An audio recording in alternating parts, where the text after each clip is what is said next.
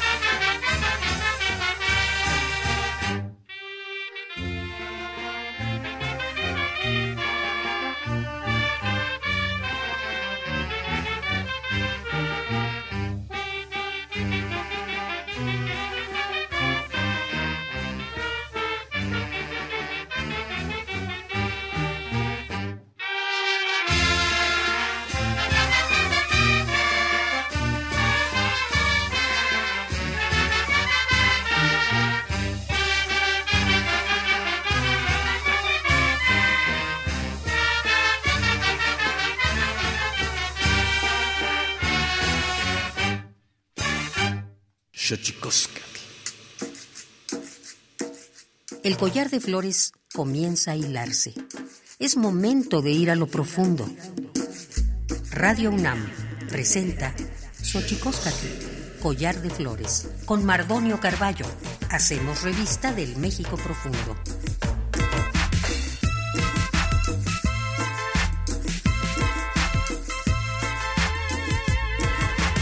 Kenitstoken datamen, guananame, ichpocame, telpocame, oquichpilme, siguapilme, guanochitentechcaquin, panni, huescateposlastoli, tlenni, hueyetlamachtiancali, tocan Universidad Nacional Autónoma de México, Tojo, Antiyolpaquin, Pampanama, eh, Tisentilian, panni, tochan, tocaltiquen, xochicoscat, ometo, guampoyoan, setla, ispiloa, guansello, tusihuahuampo, Tlatotzona. Hola, ¿qué tal, señoras y señores, niños, niñas, jóvenes, jóvenes y todos y todas aquellas, aquellos que nos escuchan en este espacio, este espacio de en este invento maravilloso que es la radio, la radio de la Universidad Nacional Autónoma de México. Nosotros muy felices eh, de encontrarles otra vez por acá, de recibirles en esta casa a la que le hemos puesto nombre de Collar de Flores y encontrarnos con varios amigos casi siempre en este espacio para platicar de sus distintas labores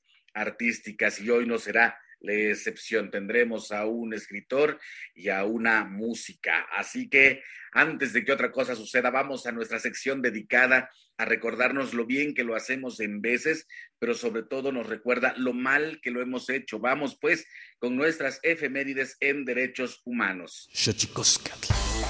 Tonalámatl o la ignota efeméride.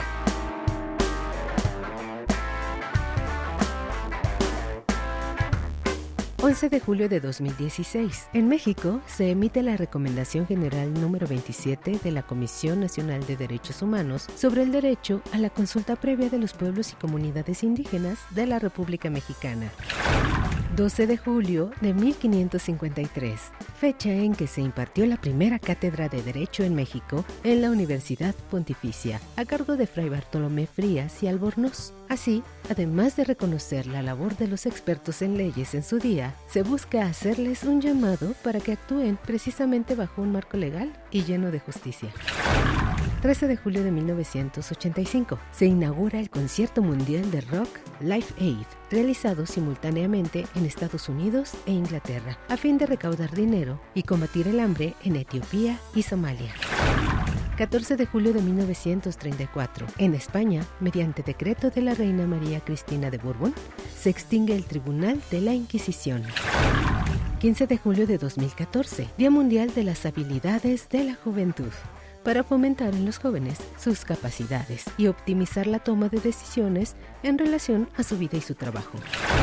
16 de julio de 2008 se celebra la Conferencia Internacional para el Diálogo, donde líderes y expertos judíos, musulmanes, cristianos y otros buscaban lograr el diálogo y el entendimiento mutuo. 17 de julio de 1979, Simone Veil política francesa, es la primera mujer elegida presidente del Parlamento Europeo.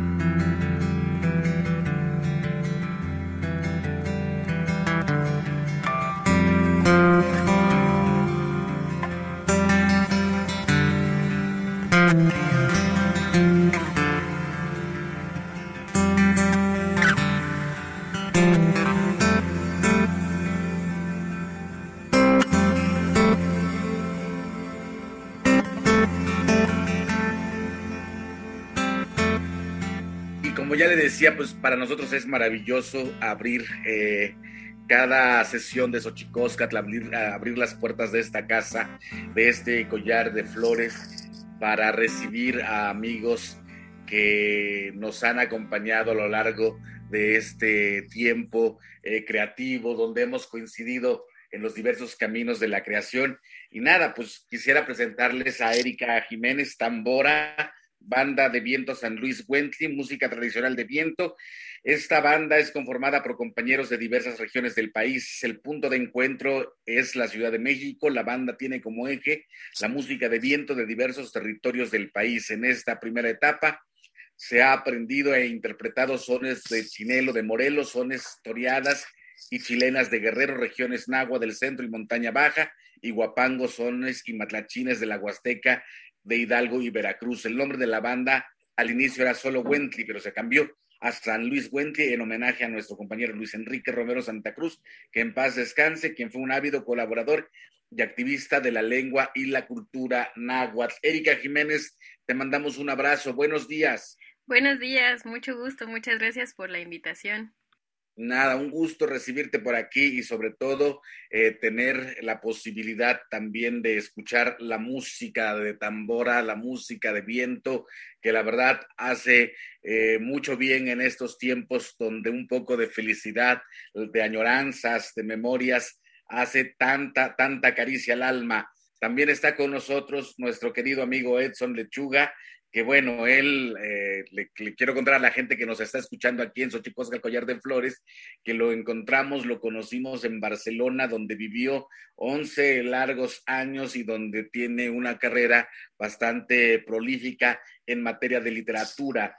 Él es obviamente escritor y ha publicado, y de esto queremos hablar hoy, Manual para aspirantes a la residencia europea eh, por Libros del Sargento en 2021, libro ilustrado, El Tonaya no perdona, Infarto, Naishni, Somos Calles, Soledad Piedra, Anoche me soñé muerta, Llovizna, Elefantes y Papalotes y Luz de los Ciérnagas, entre otros.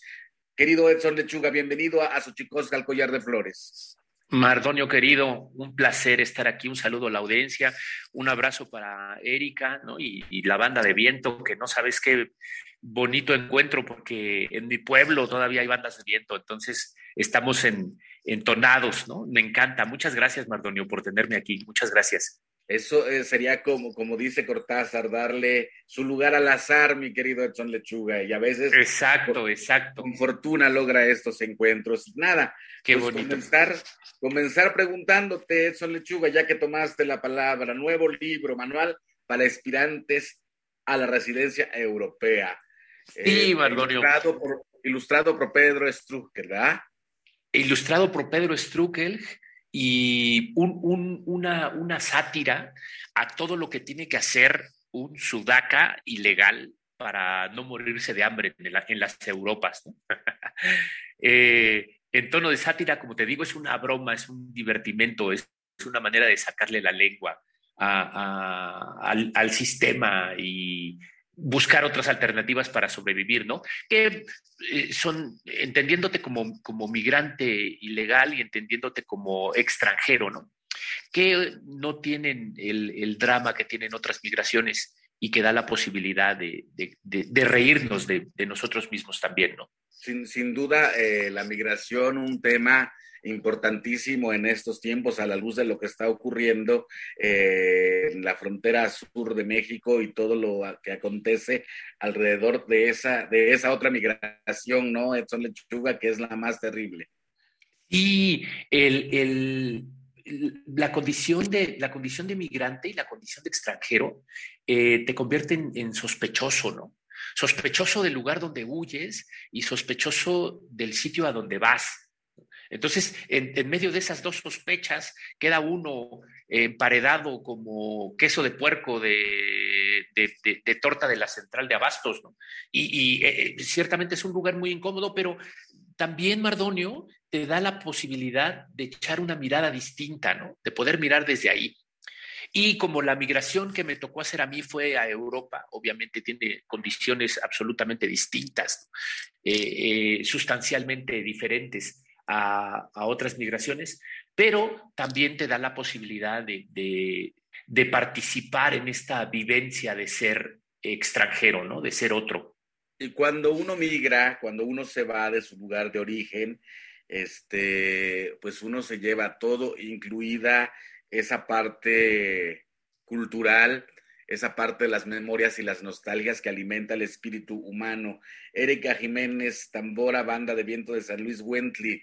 ¿De dónde es usted? Sí, muchas gracias. Pues yo soy originaria de un pueblo de aquí de la Ciudad de México que se llama San Luis Tlaxialtemalco, que está ubicado al suroriente de la Ciudad de México, dentro de la alcaldía de Xochimilco. Y bueno, pues acá eh, colindamos con el estado de Morelos y con, con el estado de, de México, pues es, nos han denominado como parte de la periferia, ¿no? De la, de la Ciudad de México, sin embargo, pues aquí habitan, habitamos y vivimos muchos, este, muchas personas de pueblos originarios de la Ciudad de México. Y, qué, y, aquí dice que, hay, que vienen los integrantes de la banda de Viento San Luis Wentley de, de otros lugares del país que alimentan la música de la banda de Viento San Luis Wentley. ¿De dónde vienen los integrantes, Erika? Sí, claro, pues tenemos compañeros que vienen de Oaxaca, vienen de, de Chiapas, eh, han pasado por, por la banda también compañeros del estado de Guerrero, el compañero Luis Enrique, que en paz descanse, pues que era de, del estado de Morelos, y por ahí hablando pues también de la, de la migración, pues nuestro compañero de la, de la trompeta tiene familia de Michoacán, entonces pues ya así como que haciendo la, la conexión de todos los puntos, pues precisamente es que pues eh, nos hemos encontrado, ¿no? Desde, desde la raíz y también aquí hemos eh, hecho vínculos con gente que viene a habitar a la, a la Ciudad de México de diferentes puntos de, del país. Amén, amén de lo que uno espera, Edson Lechuga, cuando migra y se va a otro espacio.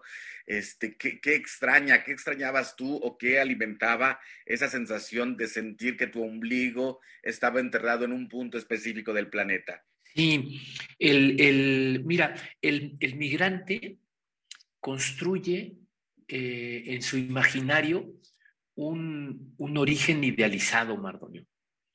Eh, ya, que, ya sea que la inmigración sea obligatoria o, de alguna manera optativa, digamos, porque no estás de acuerdo con el tipo de, de gobierno que tienes o porque las circunstancias eh, económicas, sociales o de violencia te expulsen del país, sea cual sea el motivo de tu migración, vas construyendo en tu cabecita una imagen idealizada del, lugar donde está enterrado tu ombligo. Lo depilas, ¿no?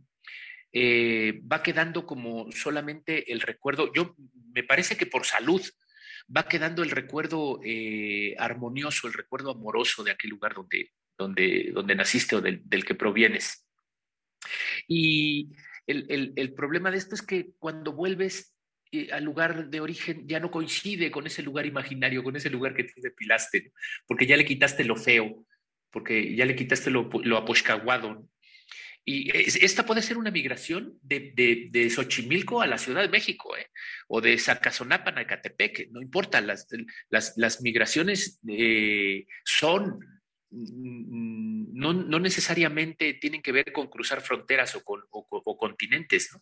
pueden ser de un lugar a un... La Ciudad de México está llena de, de migrantes de, como yo, ¿no? que vengo de la Sierra Norte del Estado de Puebla, de Pahuatlán, Puebla, el lugar donde está enterrado mi ombligo, para decirlo bien. Y eh, eh, cuando, cuando vuelves, eh, ya no coincide con aquello que tienes en la cabeza y entonces hay una fractura. Y creo que esta fractura es irremediable Mardonio. Creo que ya no, creo que ya no vuelves a ser nunca aquella persona. No sé si afortunadamente o no, pero creo que ya no vuelves a ser aquella persona, sino ya te convierte en un ser transitorio, digamos, ¿no? En un permanentemente ido. Y eso tiene sus ventajas y sus desventajas, ¿no? Te coloca en, otro lugar desde donde puedes observar otras cosas y siempre arrastras esta suerte de saudade, dirían los, los este, portugueses, esta especie de melancolía, ¿no? De, aquello que se fue y que irremediablemente ya no volverá. Y como dice Edson Lechuga, este, Erika Jiménez, eh, es, estas migraciones pueden ser internas. Eh, en algún sentido, ¿cómo, cómo, cómo se nutre la música de, la banda de viento San Luis Wentley con esas nostalgias incluida, como, o, incluida, como dices, son lechuga, esa que puede venir de Xochimilco a la Ciudad de México, porque no es lo mismo ser de Xochimilco que ser del centro de la ciudad. Y, eso, eso creo que en algún sentido se ve reflejado en, la, en el espíritu o en el quehacer artístico. Erika, ¿qué opinas? Sí, definitivamente, pues para nosotros ha sido muy importante eh, pues convivir con esta parte de la, de la Ciudad de México, pues porque bueno, aquí vivimos, aquí habitamos la mayoría de los, de los integrantes, también hay otro compañero que es del pueblo de Santa Cruz Ochitepec, y pues aquí hay todo el tiempo fiesta, ¿no? Entonces, bueno, se dice que tenemos más fiestas que días en el año. Entonces, pues cuando ya vamos Sí, sí, o sea, cuando vamos ya a la ciudad, pues allá no hay, es, es un poco triste, ¿no? Es tristito el, el ambiente, es como así. Mucho asfalto. sí, no, pues aquí justo las calles, ¿no? Nos, nos sirven como para el encuentro, para festejar, para comer todos, para bailar todos y todas. Entonces, pues creo que para nosotros sí, sí es muy importante eso y hacer conexión en diferentes puntos de la, de la ciudad. Por ejemplo, en algún momento fuimos este, a la parte alta de allá de Cuautepec y hay población eh, pues migrante de, de Guerrero, ¿no? De Chilacachapa. Entonces, bueno, ahí fue muy lindo porque pues nos pidieron piezas específicas del estado de Guerrero y, bailaron y, y, entonces se sentían como en, como bien lo dice el maestro Edson, en su ombligo, ¿no?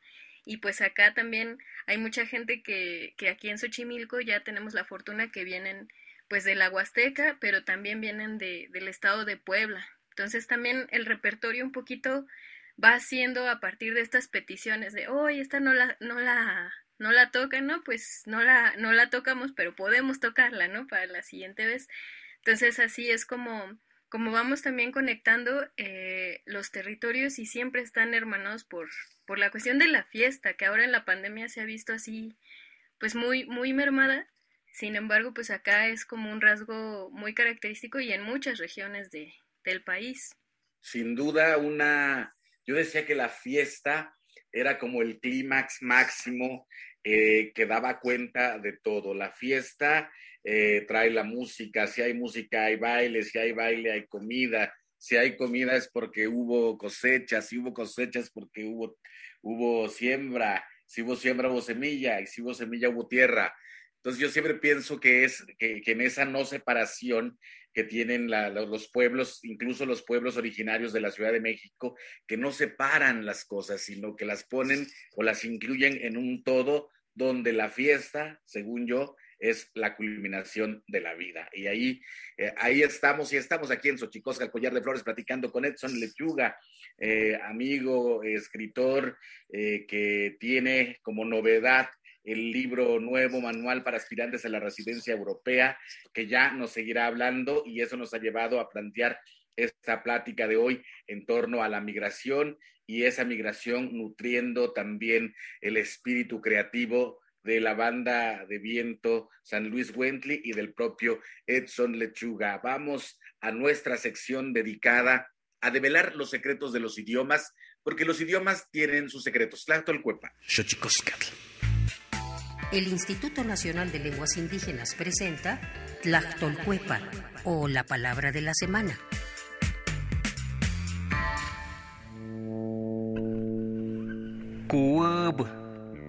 Esta es una expresión mije que se utiliza para referirse a aquellas personas que dentro de la comunidad encabezan los rezos, además de interpretar determinadas canciones en un velorio o en las fiestas de Día de Muertos.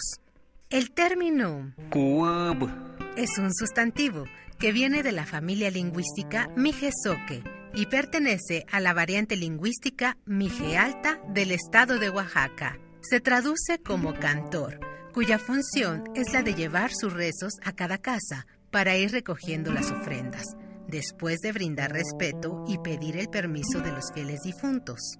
De igual manera, en el Camposanto, él lleva la celebración para poder tomar las ofrendas que la gente lleva para convivir y festejar a sus muertos. De acuerdo con el Catálogo de Lenguas Indígenas Nacionales, INALI, editado en 2008, la lengua mije se habla en el estado de Oaxaca, tiene seis variantes lingüísticas y de acuerdo a datos de la encuesta intercensal INEGI 2015, cuenta con 133.632 hablantes mayores de tres años.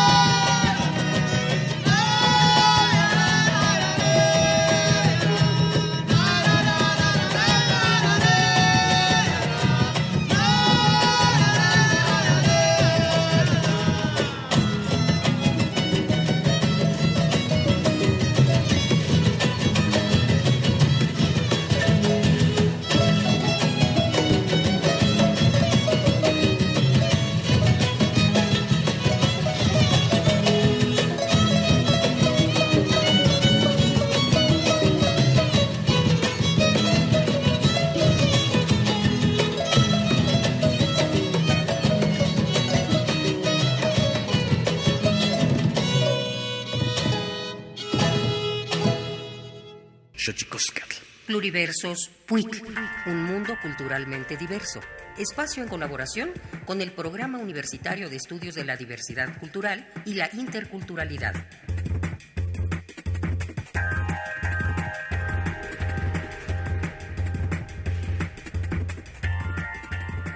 Es una especie de desenmascaramiento de toda una política global de ocupación territorial y de reformulación de la geografía y de la economía mundial, que se está ah, metiendo siempre más a territorios que no habían sido del todo colonizados en estos últimos 500 años y que van a ser eh, transformados radicalmente en zona de ocupación casi militar, diría yo, por una economía devoradora, extractivista, que no tiene ninguna ah, reticencia en destruir el medio ambiente para beneficiar al gran capital. El Atlas Mecinal sobre megaproyectos en zonas indígenas y negras de América Latina es un esfuerzo de comprensión y estudio sobre el impacto social del extractivismo en la región realizado por el PUIC, pero también es un trabajo de relevancia política. Escuchamos al doctor en antropología y profesor emérito de la Universidad de California, Stefano Varese. El Atlas es una, realmente una denuncia, además de cómo está actuando el capital para transformar las territorialidades y sobre todo las territorialidades de los pueblos indígenas que se han resistido a ser fagocitados por el sistema. Y revela también eh, de manera bastante interesante el hecho de que si hay bosques en ciertas zonas de Latinoamérica, si hay zonas que todavía tienen una especie de salud ecológica funcional, son zonas que han sido protegidas por los pueblos indígenas. La relevancia del Atlas es fundamental para comprender de forma integral las dinámicas entre poblaciones originarias, empresas extractivistas y defensa de la naturaleza y el territorio. En ese sentido es un instrumento de lucha, un instrumento de conocimiento, un instrumento que va a permitir a las a las comunidades locales de articularse con otras comunidades en otra parte de Latinoamérica y prácticamente darse cuenta de que el sistema eh, se reproduce a nivel local de la misma manera en varias comunidades distantes, pero que son todas ellas vinculadas por su pasado indígena, su relación con el medio ambiente, que es fundamentalmente opuesta a la relación del mercado capitalista que solo ve en el medio ambiente bienes a extraerse, a devorarse, a consumirse. Te invitamos a que explores por ti mismo el Atlas Mecinal 1 en www.puicmecinal.unam.mx y te sorprenderás de este maravilloso trabajo hormiga.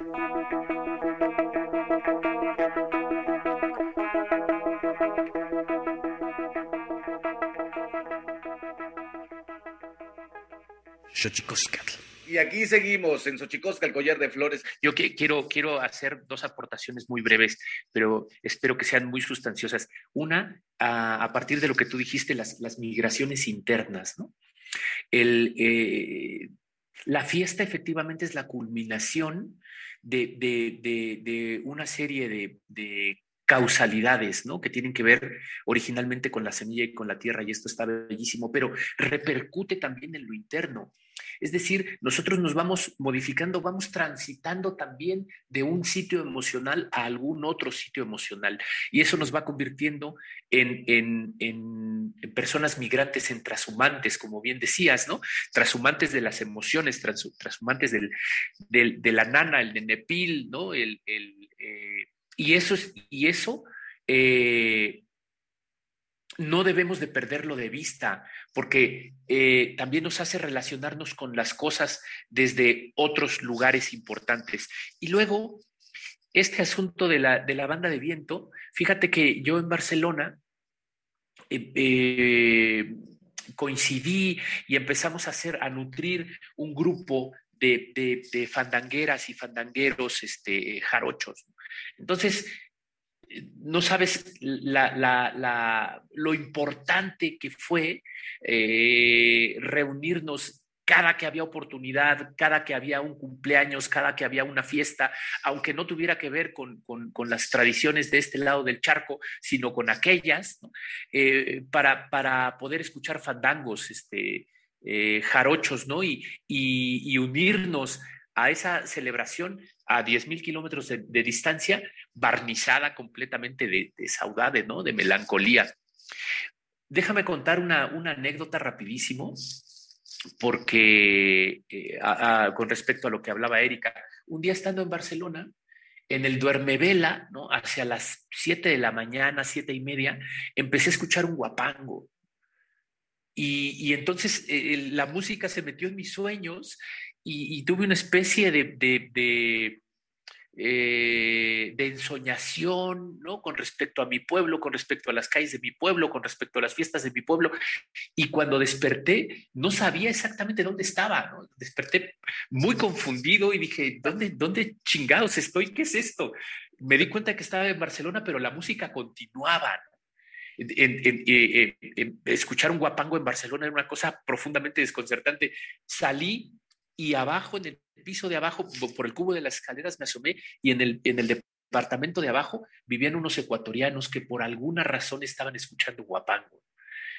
Un, un, momento entrañable, vívido, ¿no? Y, muy memorable. Así es de importante eh, la música en este ideal, ¿no? Que te construyes.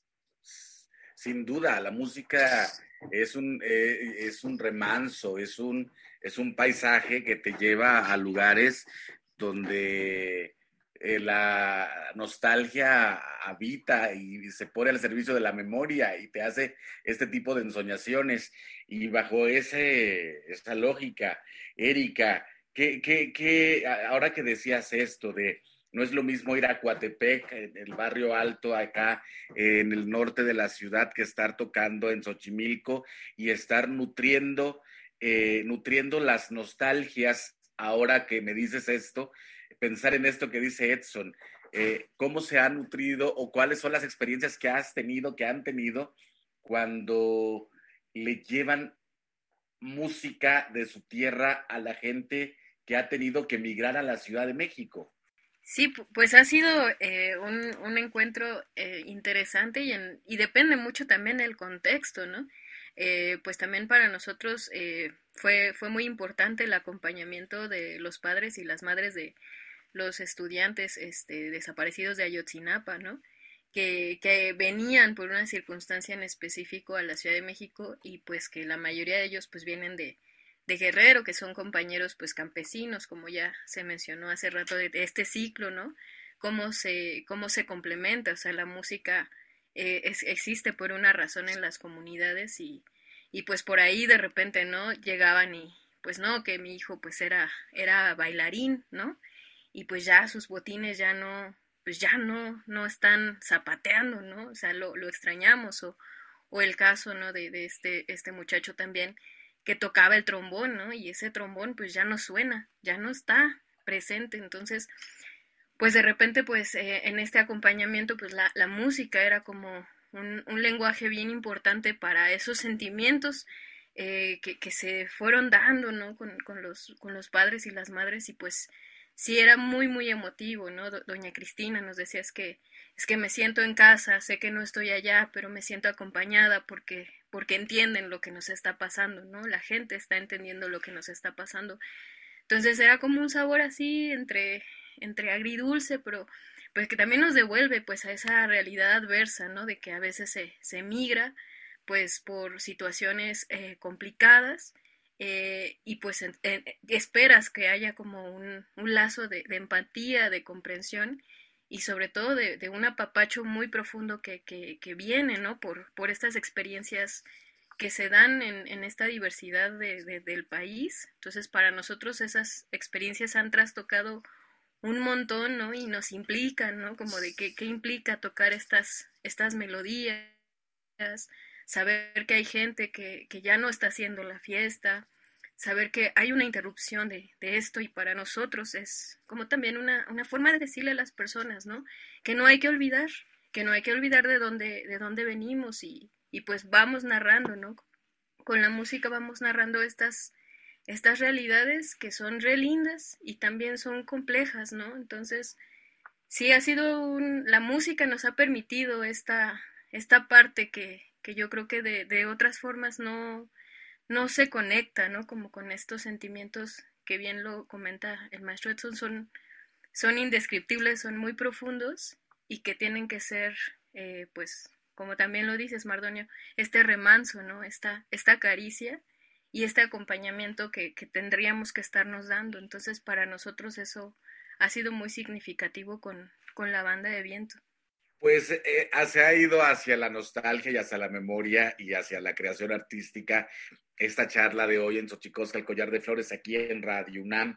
Eh, mi querido Edson Lechuga, eh, ¿dónde conseguimos este manual para aspirantes a la residencia europea en tanto que lo lleguemos a necesitar algún día? y por, sí, por supuesto que es, es, es necesario. Déjame, déjame eh, el, mm, el, Manual para Aspirantes a la Residencia Europea es un libro ilustrado por Pedro Estrugel, escrito por tu servidor, pero tiene una contraportada de Hernán Casiari que es muy significativa, que son cuatro rengloncitos que me gustaría leerte, Mardonio. A ti, a Erika y a todo el público que nos está escuchando, por supuesto, porque dice mucho. Dice así. Este libro nos recuerda que el mayor problema de los latinoamericanos que vivimos, hemos vivido o viviremos en Europa es el siguiente. Al caminar por las calles de ciudades hermosas como Londres, Barcelona, Barcelona o Berlín, descubrimos que lo más feo de la acera somos nosotros. Si nosotros, esas ciudades tienen un 9, con nosotros un 8.5. Le bajamos el promedio a la belleza de Europa y eso en un punto nos sabe a una venganza sutil. Entonces, me parece, eh, por eso hablaba yo hace un ratito de, eh, que este libro intenta como sacarle la lengua a todos los sistemas eh, burocratizados, rigurosos, muy deshumanizados, ¿no? Que tiene que ver con la frontera. Por las fronteras pueden pasar cargamentos de cocaína, pueden pasar órganos, pueden pasar armas y nos consta, ¿no? A nosotros como país, pero un individuo no, Mardonio. Un individuo necesita identificarse, necesita saber a qué chingados viene o a qué chingados va, Entonces, eh, eh, algo hemos hecho mal, ¿no? En, este asunto de trazar las fronteras, porque finalmente las fronteras no son sino una línea eh, imaginaria que trazó un rey o, un gobernante borracho que seguramente estaba borracho y dijo de aquí para acá es mío, de aquí para allá es tuyo, ¿no? Y que se va modificando con el transcurso de, los siglos, ¿no? Si nos hubiera tocado vivir a mí 200 eh, kilómetros más hacia el, hacia el sureste sería jarocho, no sería eh, poblano, ¿no? Por eso digo que soy más huasteco que poblano, porque la identidad de, de los pueblos originarios es como, tiene más que ver con, toda su construcción culinaria, eh, mitológica, lingüística, y no por trazos arbitrarios casi siempre, ¿no? Que van haciendo las, las, leyes, ¿no? Que van haciendo las personas que se encargan de las leyes, los gobiernos que se encargan de las leyes. Eh, sí, efectivamente se fue hacia la, hacia la nostalgia, pero hablando de migración y de música, creo que era inevitable. Sí, exacto. Es una, eh, es una compañía siempre, eh, la, nostalgia para todo lo que hacemos y qué maravilla poder llevarlo hacia la escritura o hacia la música. Pero, ¿dónde podemos conseguir el, libro? Ay, no te, no te contesté. exactamente. Hice todo un chorro, pero no te contesté. el, libro está editado por Libros del Sargento y en cualquier librería. Esta es una editorial pequeñita que reside en Pachuca. En, cualquier editorial, en cualquier librería pueden preguntar y ahí pueden encontrar el libro. Perfecto. ¿Y qué sigue? Estamos llegando a casi al final de nuestro programa, lamentabilísimo. Cuando la plática se pone sabrosa, siempre el tiempo, ahí está eh, lapidario. Eh, Erika, ¿qué sigue para ustedes? ¿En qué andan? Sí, pues nosotros andamos retomando actividades y pues bueno, nos da gusto, ¿no? Así decir que vamos a, a, colaborar en este, en este lugar, Tenshokotl, que bueno, ha sido como un, un, espacio muy importante de encuentro, ¿no? Justo de nostalgias, de alegrías, de comida, de, de contentura. Y pues estaremos ahí también eh, anunciando por nuestras redes sociales, por el Instagram que es banda-wentley eh, y el Facebook San Luis Wentley, eh, pues estaremos platicándoles este, de otros de otros toquines, de otros eventos. Por ahí también vamos a estar eh, participando con un, un, evento bien bonito que es la peregrinación pulquera, que se hace pues de Peralvillo a la, a la villa, ¿no? Con, con gente del gremio pulquero y pues estaremos ahí también sumando un poquito. Entonces, pues ahí lo, a lo que nos quieran invitar, pues estamos este, en, en nuestras redes sociales y agradecemos muchísimo el espacio, la gente que se suma pues a, a, estos proyectos que son de música tradicional, que no, no tienen los mismos foros que, que otras músicas, pero que los que existen son pues de veras que desde este cariño, la, la confianza y pues nosotros siempre, siempre agradecidos con este tipo de espacios. Pues eh, otra vez repítenos, Erika, un poco más lento las redes sociales para que la gente pueda de apuntar. Tomemos nota, para que tomemos nota. Exacto. Sí, claro que sí. En el Instagram estamos como banda, guion bajo Wentley, con H, H-U-E-N-T-L-I. Y pues también estamos en el Facebook eh, como San Luis Wentley. Y también tenemos nuestra página como Banda Wentley y ahí pues nos pueden, este, nos pueden contactar y pues hacernos cómplices de, de sus fiestas. Pues eso es maravilloso porque la fiesta es la celebración de la vida. Vamos a insistir en eso, en este espacio, Xochicosca, el collar de flores, nos encanta la fiesta. Y hoy vamos a tener fiesta porque es mi cumpleaños, así que agárrense. ¡Ole! 35 añotes, 35, ole. 35 nuevamente. Nos vamos. Edson Lechuga, muchísimas gracias por tu compañía. Un abrazo, querido. Un abrazo, Erika. Gracias a toda la audiencia. Un abrazo. Erika, muchas gracias por acompañarnos. Muchas gracias a ustedes. Nosotros nos vamos, nos vamos, llegamos al final. Vámonos pues con la sección eh, dedicada a la música del Instituto Nacional de Antropología e Historia, el INA Santísimo mitote, tlaskamati mía, que momelaguan panchi cuellito, nati macue porimo tlachtol. Santísimo mitote. Baile y ofrenda. Una colaboración con el Instituto Nacional de Antropología e Historia.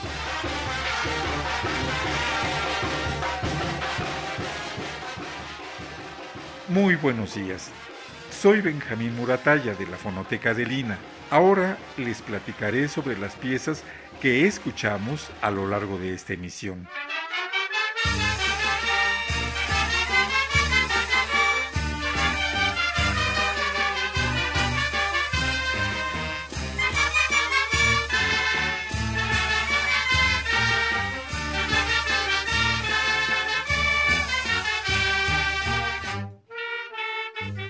La pieza que escuchan primera en transmitirse se llama Mujer Oaxaqueña. La interpreta la banda Mije de Oaxaca en Ciudad Nezahualcóyotl, bajo la dirección del maestro Joel Wilfrido Flores. La investigación fue de Irene Vázquez Valle y un servidor.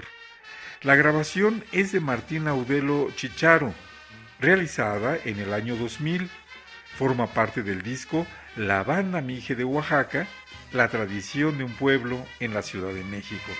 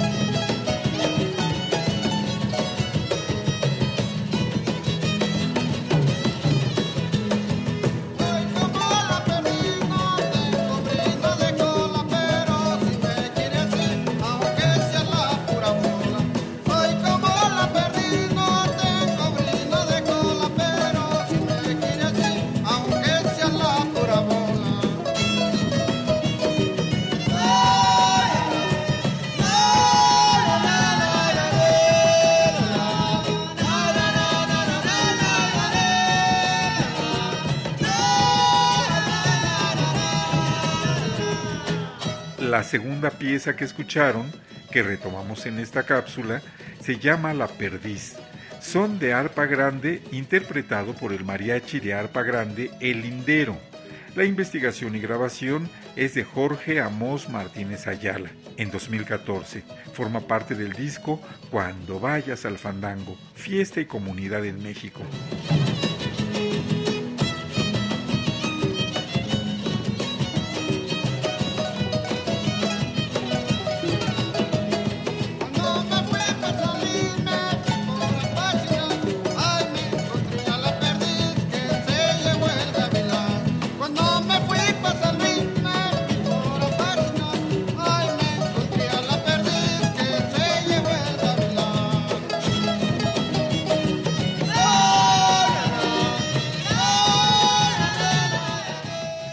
Despedirnos escucharemos la danza de tejorones, sones de danza. Es una pieza de Pinotepa de Don Luis Oaxaca. Interpretan José María Sánchez en el violín, Marcelino López, guitarra sexta, Herminio Cruz en el cajón, danzantes principales.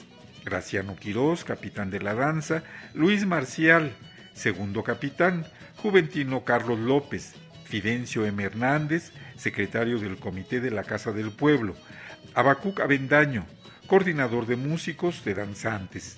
La investigación es de Irene Vázquez Valle, realizada en 1994, y la grabación corrió a cargo de Benito Flores Alcocer. Se encuentra en el disco Festival Costeño de la Danza. Estas piezas musicales y los discos mencionados forman parte de la colección Testimonio Musical de México, que puede escucharse en la página www.mediateca.ina.com .gov.mx. No olviden estar presentes en nuestro seminario en línea Antropología, Historia, Conservación y Documentación de la Música en México y el Mundo a través de nuestro canal de YouTube Fonotecaína. Este martes hablaremos sobre cantilenas urbanas. Me despido. Soy Benjamín Murataya de la Fonoteca de Lina. Hasta la próxima.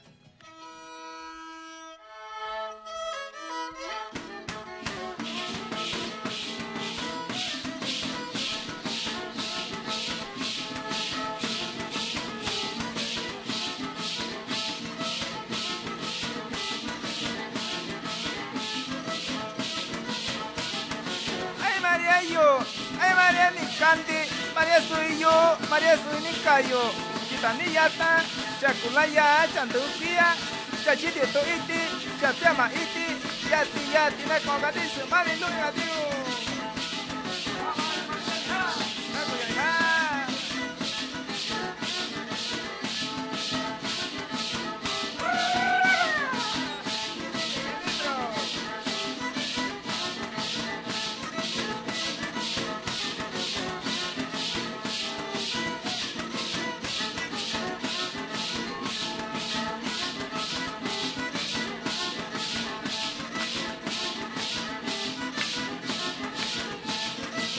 Mario, e ε, Mariani Candy, και αγίτη Ιωτοίτη, και Αντεουγκλία, και Αντέαμα Ήτη, του Νίκαιο, και τα Νίγιατα, για τη Νιά την Εκοκατή, σε Μάρι Ρόι, Αντίνο,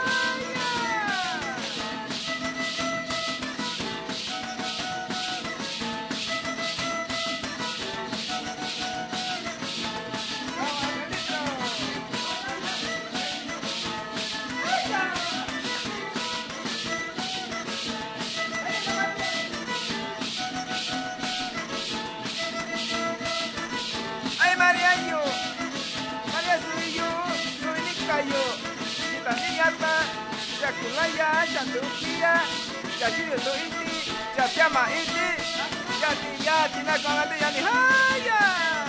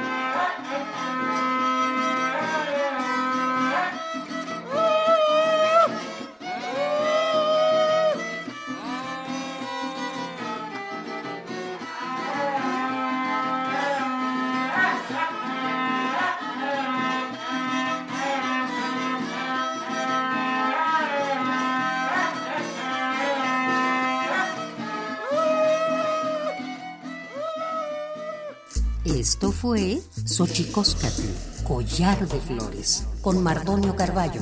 Hacemos revista del México Profundo. Una producción de Radio UNAM. Experiencia sonora.